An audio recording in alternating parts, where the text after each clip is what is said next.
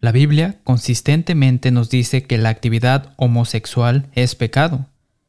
Génesis capítulo 19 versículos 1 al 13, Levítico capítulo 18 versículo 22, Romanos capítulo 1 versículos 26 y 27 y Primera de Corintios capítulo 6 versículo 9.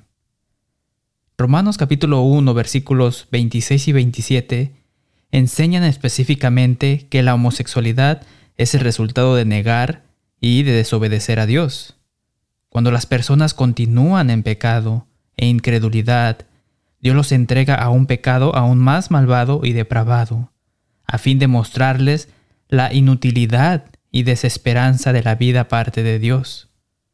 Primera de Corintios capítulo 6 versículo 9 proclama que los transgresores homosexuales no heredarán el reino de Dios. Dios no crea a una persona con deseos homosexuales. Dice la Biblia que las personas se vuelven homosexuales a causa del pecado. Romanos capítulo 1 versículos 24 al 27 y definitivamente a causa de su propia elección. La palabra dice entonces, Dios los abandonó para que hicieran todas las cosas vergonzosas que deseaban en su corazón. Como resultado, usaron sus cuerpos para hacerse cosas viles y desagradantes entre sí. Cambiaron la verdad acerca de Dios por una mentira, y así rindieron culto y sirvieron a las cosas que Dios creó, pero no al Creador mismo, quien es digno de eterna alabanza. Amén. Por esa razón Dios los abandonó a sus pasiones vergonzosas. Aún las mujeres se rebelaron contra la forma natural de tener relaciones sexuales y en cambio dieron rienda suelta al sexo unas con otras. Los hombres, por su parte, en lugar de tener relaciones sexuales normales con la mujer, ardieron en pasiones unos con otros. Los hombres hicieron cosas vergonzosas con otros hombres, y como consecuencia de ese pecado, sufrieron dentro de sí el castigo que merecían. Una persona puede haber nacido con una gran susceptibilidad hacia la homosexualidad, al igual que hay gente que ha nacido con una tendencia a la violencia y a otros pecados.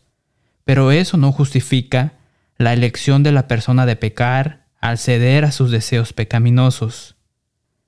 Si una persona nace con una gran susceptibilidad hacia el enojo o la cólera, ¿le da derecho a sucumbir a aquellos deseos? Por supuesto que no.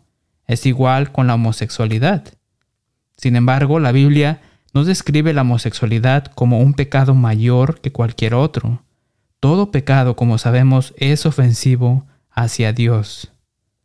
La homosexualidad es solo una de las muchas cosas enumeradas en 1 Corintios capítulo 6, versículos 9 y 10, que van a dejar a la persona fuera del reino de Dios. La palabra nos dice, ¿no se dan cuenta de que los que hacen lo malo no heredarán el reino de Dios? No se engañen a sí mismos.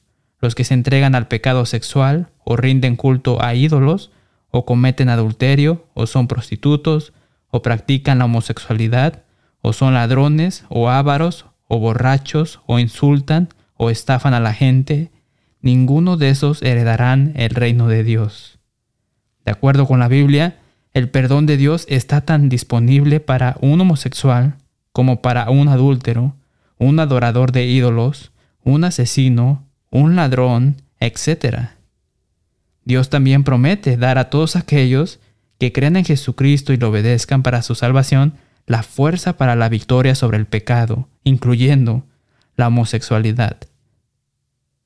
Primera de Corintios capítulo 6 versículo 11 Algunos de ustedes antes eran así, pero fueron limpiados, fueron hechos santos, fueron hechos justos ante Dios al invocar el nombre del Señor Jesucristo y por el Espíritu de nuestro Dios.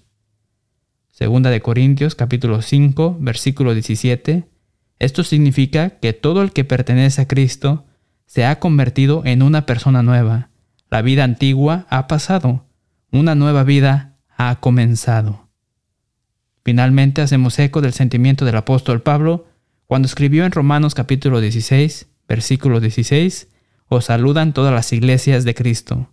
Hasta la próxima semana y que Dios les bendiga.